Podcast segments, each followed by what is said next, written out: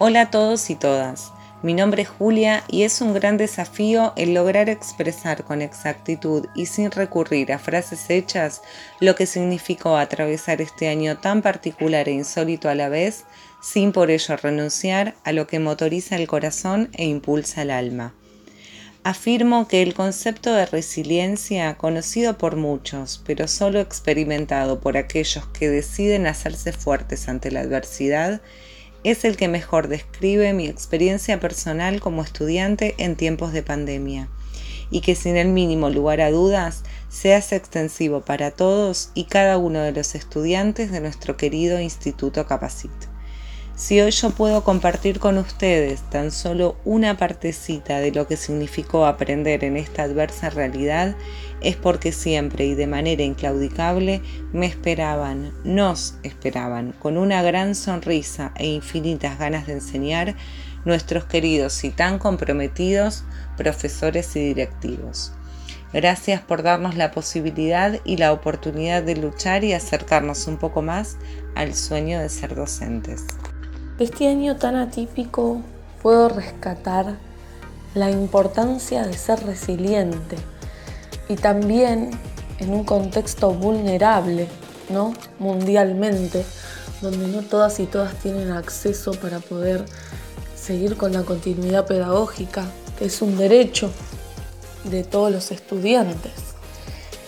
Pero realmente en mi caso eh, pude acceder al internet y de esa forma finalizar ahora en noviembre la cursada eh, de forma regular. Eh, fue muy buena, lo disfruté muchísimo, aprendí muchísimo.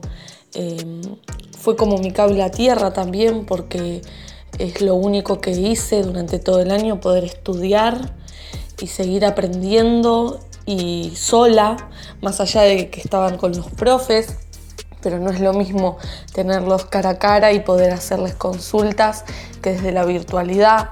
Así que fue un gran desafío, pero creo que la mayoría lo pudimos afrontar y, aprender como se pudo, pero realmente puedo rescatar muchas cosas positivas. Puedo decir que estoy orgullosa de estar formándome y saber que esta práctica ha sido reflexiva ¿Por qué? Porque uno ha llegado a deconstruirse y construirse con los cambios que se fueron dando en los contenidos a enseñar para los formadores a formadores. Eh, agradezco las trayectorias, esas trayectorias que son diferentes. Recuerdo ahora las imágenes que estuvimos viendo y la verdad que de todas mis trayectorias escolares esta, en mi edad adulta, es la mejor. Es un año de muchísimos cambios, pero me pude fortalecer y resiliencia total de las adversidades. Creo que todos somos un equipo resiliente que afrontó eh, todas estas difíciles situaciones y pudimos salir victoriosos, porque estar acá escuchándonos es parte del diálogo, es parte de lo que hablaba Freire es parte de la retroalimentación y el único camino, el de las voces que se escuchan, el de las voces de todos los que formamos esta sociedad. Gracias, gracias, gracias. Mi experiencia pedagógica de aprendizaje en tiempos de pandemia como madre, trabajadora y estudiante fue realmente desafiante. Eh, fue un desequilibrio constante que terminó dando lugar a aprendizajes valiosos. Creo que pude llegar hasta esta instancia gracias al acompañamiento de docentes, compañeras y de mi familia.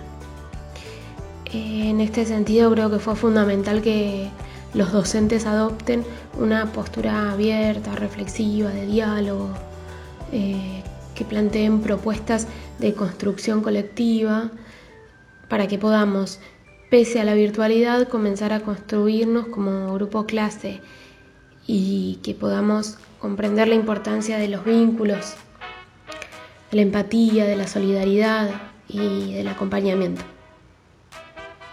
Esta humanización de la práctica docente es sin duda el aprendizaje más significativo para mí.